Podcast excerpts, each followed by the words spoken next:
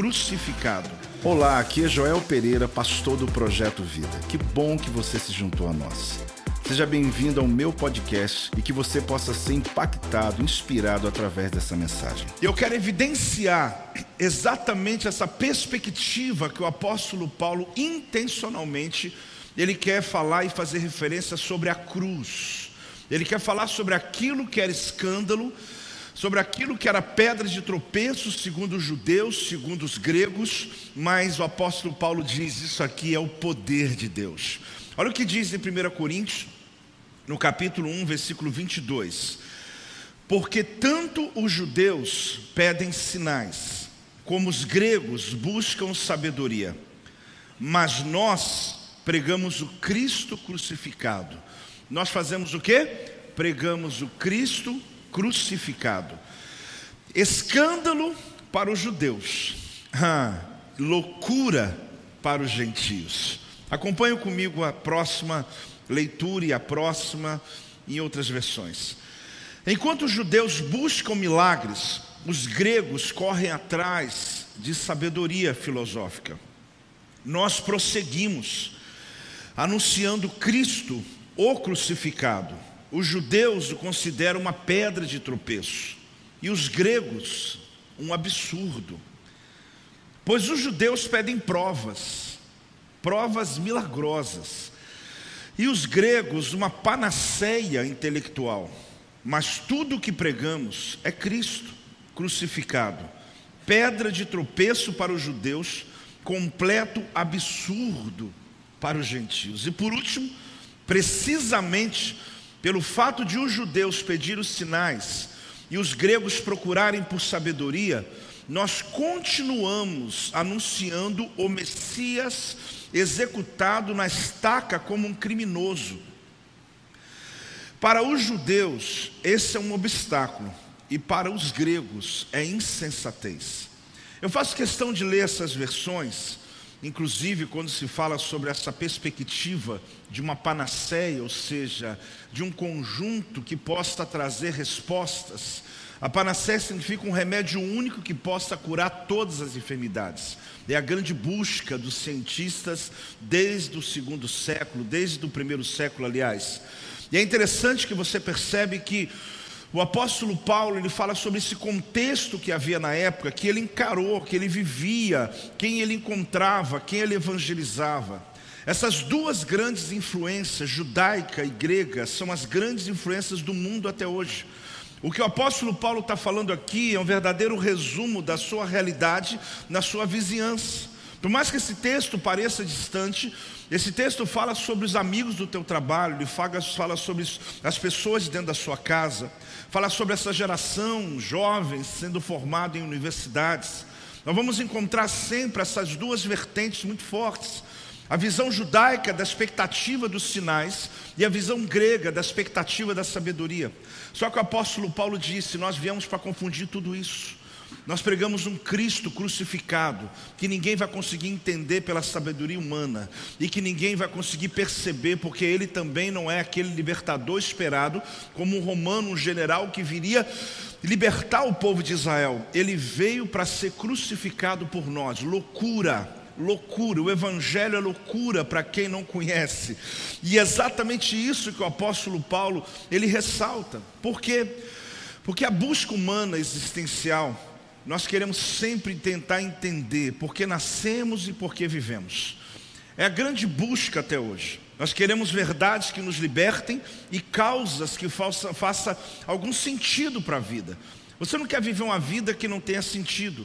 Então, a essência humana é espiritual e por isso nós somos atraídos pelo sobrenatural. Os judeus pedem, pedem sinais. Vamos falar juntos? Os judeus pedem sinais.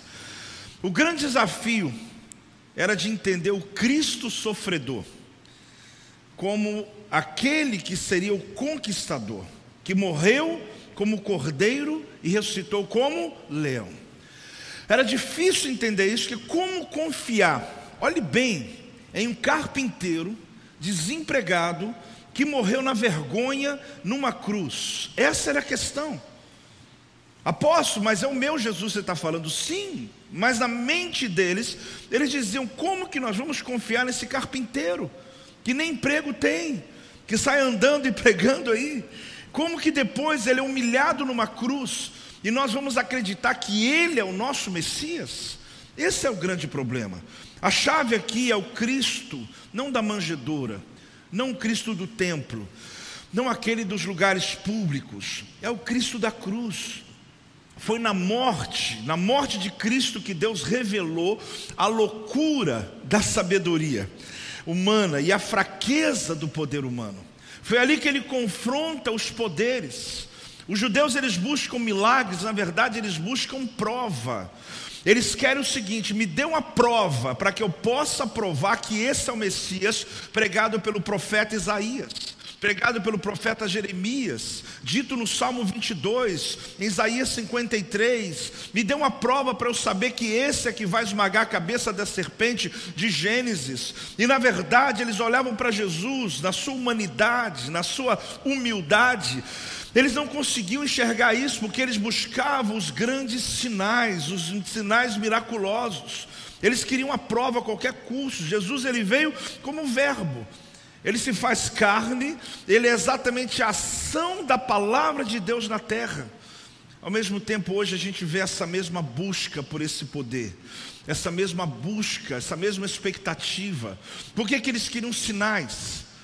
Porque quando eles olhavam para o Antigo Testamento, eles viam um Deus que abre o mar vermelho, eles veem um Deus que, que derruba a muralha de Jericó, que enfrenta 180 mil com um só anjo.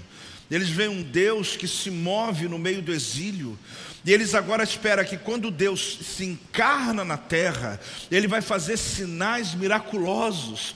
E Jesus, na verdade, Ele pregava o reino. E à medida que a palavra chegava, enfermos sim eram curados. Ele anda sobre as águas, mas eles ainda não conseguiam compreender, porque Cristo dizia: não publique isso para ninguém, não conte para ninguém. Eles achavam que viria alguém que confrontaria os romanos, confrontaria o imperador romano, que entraria com exército em Roma e acabaria com todo o domínio romano. Só que Jesus não fez nada disso, pelo contrário.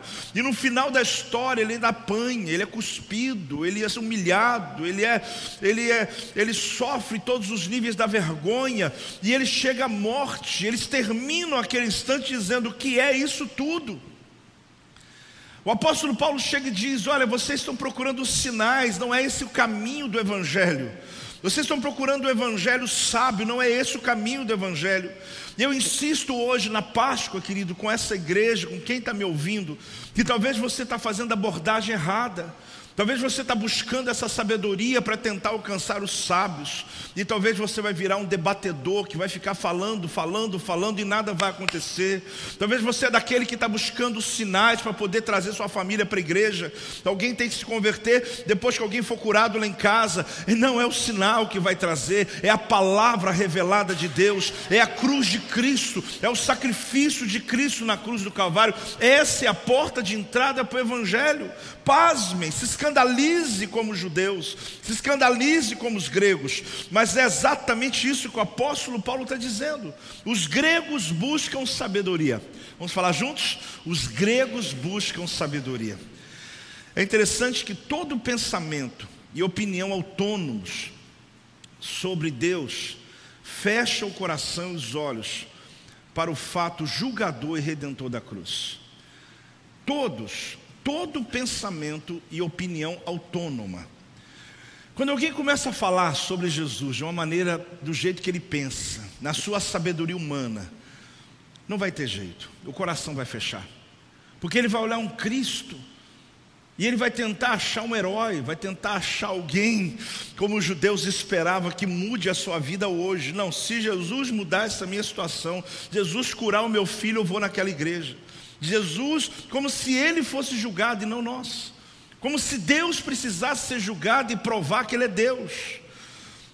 Essa humanidade hoje vive nessa mesma vertente, fazendo prova com Deus aonde Ele não precisa ser provado. Quem está sendo provado é você, você está esquecendo. É você que está sendo provado. Independente dele agir miraculosamente na tua vida, Ele é Deus.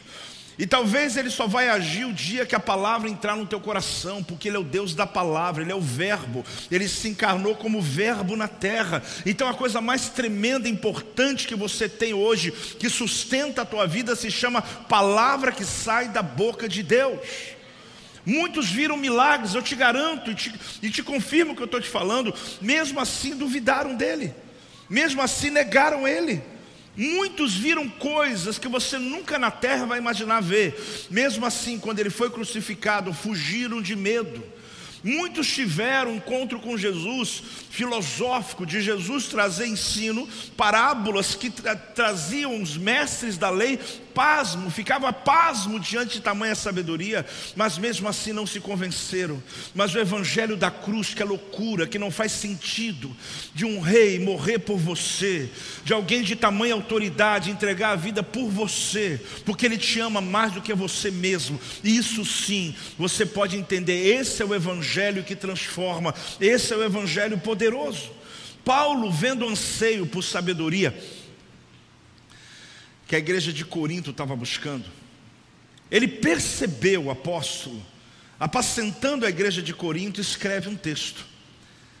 Ele exatamente confronta a igreja de Corinto por perceber que eles estavam tendo uma influência grega, eles estavam se, se dobrando para essa busca filosófica, e ele começou a perceber que os pregadores da cruz estavam sendo rejeitados.